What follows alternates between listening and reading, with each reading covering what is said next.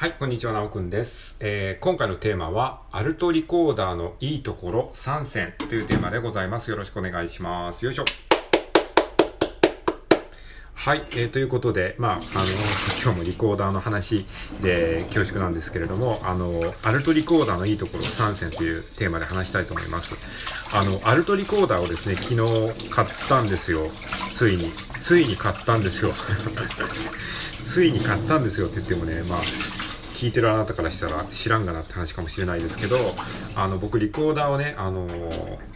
買ってですね、56日、57日目かな？えー、57日、57日前ですね、今年の、えー3月16日に、あの、リコーダーをね、ほんと小学校以来、小学生以来ぶりに、えー買ったんですよね。それがソプラノリコーダーっていうね、いわゆる小学生が使うあの、えーちっちゃなリコーダーですね。それがソプラノリコーダーって言うんですけども、あの、まあ、それを買って練習してたんですけども、まあ、そのうちね、アルトリコーダーっていうね、一回りちょっと大きいサイズの、まあ、中学生でね、あの、習った人も、えー一部いるかもしれないですけども、そういうアルトリコーダーっていうのがあるっていうことを知ってね、いずれそれをややりたいな、買ってみたいなっていうふうに思っていたんですけども、えーそれがですね、ついに、えー夢叶って、えー昨日買ったっていうことなんですね。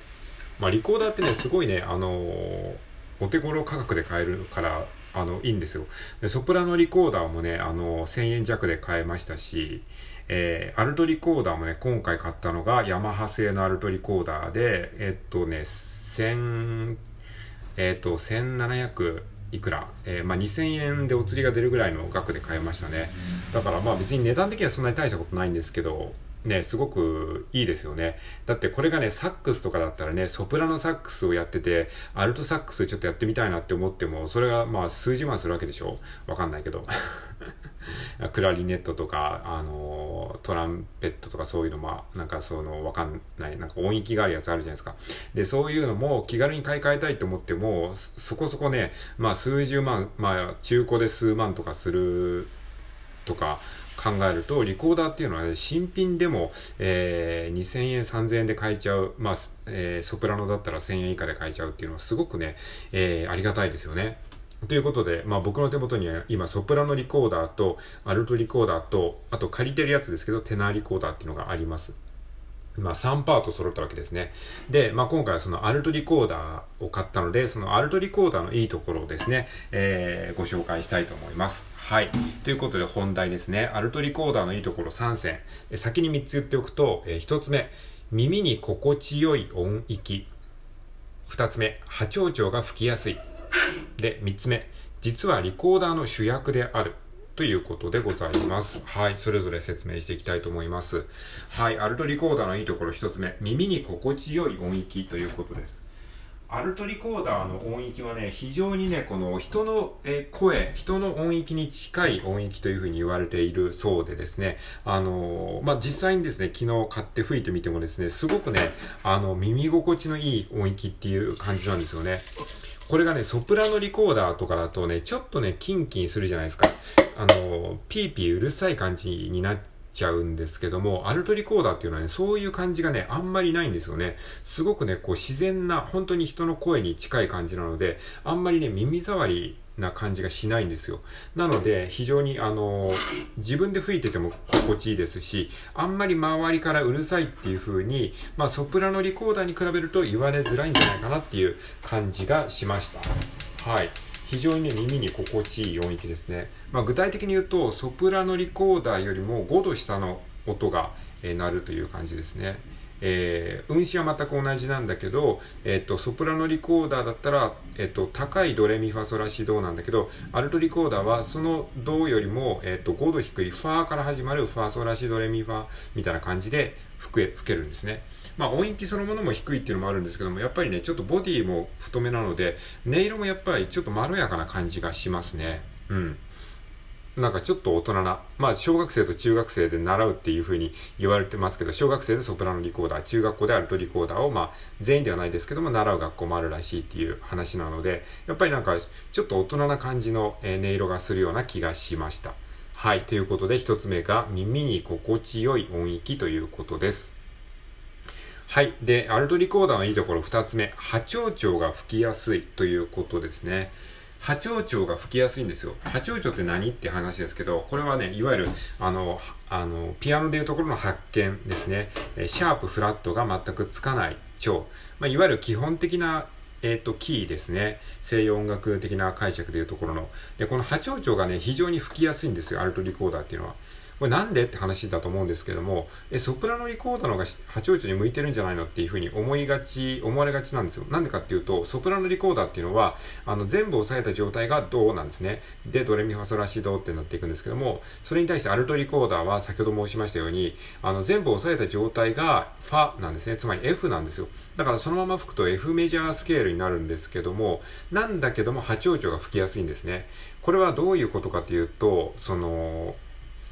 波長長っていうのはドっていう音が主音なんですね。基本の音じゃないですか。だからこのド、ドを押さえるときに、ソプラノリコーダーでいうところのソの音を押さえた状態になるんですね。まあ、ちょっとややこしいですね、この言い方。えっ、ー、と、つまりその、えー、左手を全部押さえて、右手を全部離した状態ですね。この音がすごくね、リコーダー的になりやすい音なんですね。鳴らしやすい音なんですよ。で、ここに主音があるから非常に吹きやすいんですね。で、これがアルトリコーダーの場合は、えー、ちょうどそのドレミファソラシドのド C の音になるんですね。だから波長長がすごく吹きやすいんですよ。で、それに対してソプラノリコーダーっていうのは、その波長長を吹こうと思った時に、一番その、えー、中心となる音が、あの、全部穴を塞いだ状態の音になるので、これがね、非常にリコーダー的には鳴らしづらいんですね。あのーそーっと吹かないとすぐに音がひっくり返ったりするので、実はね、ソプラノリコーダーは波長長には向いてないんですね。逆にソプラノリコーダーが向いているキーっていうのは都長長なんですね。えー、都長長っていうのは G メジャースケールですね。で、さっきと同じ理屈で、あの、ソプラノリコーダーでいうところのソっていう音が、えっ、ー、と、非常にリコーダーの構造上鳴らしやすいんですよ。だからそこに主音がある、えー、都長長っていうのがソプラノリコーダーにとっては鳴らしやすいんですね。はい。なんかちょっとマニアックな話になっちゃって、あの、申し訳ないんですけれども、まあ、えっ、ー、と、つまり、えっ、ー、と、話をまとめると、アルトリコーダーっていうのは波長長が吹きやすいんですね。で、波長長が吹きやすいっていうことは、やっぱりね、基本的なその、えー、発見の、えあの、譜面が吹けるので、なんかね、いろいろとこう、音楽理論的にも考えやすいんですよね。っていうことがありますね。だから、例えば音楽理論の説明とかをするときも、多分アルトリコーダーで説明すると、えー、ラジオトーク内でも説明しやすいかなとも思いましたね。で、まあちょっと余談ですけどもね、やっぱりリコーダーっていう楽器って、あのー、音がちっちゃいんですよね。この間ね、あの、ちょっと近所の公園に行ってね、大きな公園があるあるんですけど、そこでリコーダー あの、吹いてきたんですけども、やっぱね、外で吹くとね、全然ね、音ちっちゃいなっていう感じがしました。うん、ちょっと周りにどう聞こえてるかわかんないですけど、やっぱりね、あの、サックスとかそういうトランペットとかに比べると、めちゃくちゃ音ちっちゃいんだなっていうことをね、外で吹くことによってね、結構ね、実感したんですよね。で、あのー、リコーダーっていうのはね、そもそも、その、えー、バロック時代とかに結構ね、あのー、割とこう、重宝されていた楽器らしいんですけども、要はバッハとかね、そそのぐらいの、えー、それ以前の時代とかですね。で、その頃っていうのは、まあ、宮廷音楽というか、室内楽みたいな感じで、王様の前で室内で、こう、演奏するとか、なんかその、えー、王様たちが集まるパーティー会場で BGM として使われたりとか、そういうなんか使われ方が多かったから、ちゃな音の楽器でも良かったんですね。むしろその方がありがたかったっていう、だからそういう中でリコーダーっていうのは結構重宝されてたんですけど、ですけどそれがだんだんだんだんその、えー、交響曲とかですね、大ホールで演奏するっていう風になってから、だんだんリコーダーとか、そのチェンバロとかリュートっていうそのギター的なやつがどんどんその、廃れていったんですよ。それはなんでかっていうと、音があんまり出ないからなんですよね。じゃあリコーダーっていうのは現代においてどういうことか、どういう利点があるかっていうと、その音が出ない良さ。だから、その、ちっちゃなバーとかちっちゃなカフェとかで演奏するのは逆にリコーダーぐらいの音量の方がいいんじゃないかなって思ったりとか、あとこうやってまさにラジオトークで配信するのは、なんかリコーダーの方がよりこう、温かい音色だし、こう、1対1感が出るので、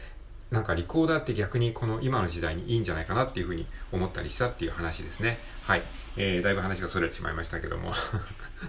えー、じゃあ次行きましょう。アルトリコーダーのいいところ3選。3つ目。最後3つ目。実はリコーダーの主役であるということですね。まあ、リコーダーの主役であるってどういうことかっていうと、あの、ソプラノリコーダー、アルトリコーダー、テナーリコーダー、バスリコーダーっていう、まあね、そのリコーダーの音域によるその、いくつかバリエーションがある中で、実はね、アルトリコーダーがリコーダーの主役らしいんですよね。で、これはね、意外ですよね。なんか、小学校で使うあのソプラノリコーダーがメインみたいなイメージがある人ももしかしたらいるかもしれないですけども、えー、歴史的にはそうではなくてですね、アルトリコーダーがリコーダーの、まあ、主役っていうかですね、その本来の姿という話もあるんですね。というのはですね、まあ、先ほど申しましたように、リコーダーっていうのは、その真ん中あたりの音が一番鳴りやすくて、その音が鳴りやすい波長長を中心に作られているのがアルトリコーダーなんですよね、まさに。だからそのアルトリコーダーが基本的なそのリコーダーの、なんか、あの、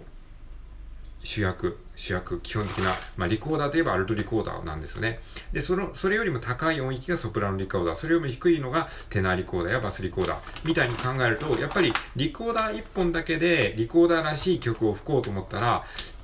うん、なんだかんだ言ってアルトリコーダーが一番いいのかなっていう感じがしてます。うん。先ほど言ったようにですね、人の声に近い音域だったりとか、音色もすごいまろやかだったりとか、で、あんまでかすぎず、かといって小さすぎずっていう感じで、指もね、そんなに押さえづらくないんですよね。ソプラノリコーダーがやっぱり一番ちっちゃいので、あの、運指は楽なんですけども、まあ、えー、テナーリコーダーは逆にね、ちょっとでか、でかいので、運指が結構大変なんだけど、アルトリコーダーはその中間なので、そんなに別に運指も難しいっていう感じはしないので、うん、なんか非常にバランスの取れた楽器だなと思いました。でね、このアルトリコーダーっていうのはね、バロック時代に結構アルトリコーダー用の、用のっていうか、まあアルトリコーダーで吹くと、えー、いい感じの曲があるらしいので、いずれそういったね、あの、クラシックのバロック時代の曲とかもリコーダーで吹けるようになりたいなと思って、まあそういった意味でもアルトリコーダーこれからやってみたいなと思います。はい。まあ、あの、ライブ配信でね、ちょっとアルトリコーダーも吹いていきたいと思い、思いますので、音色聞きたい方は良ければライブにお越しください。はい、以上です。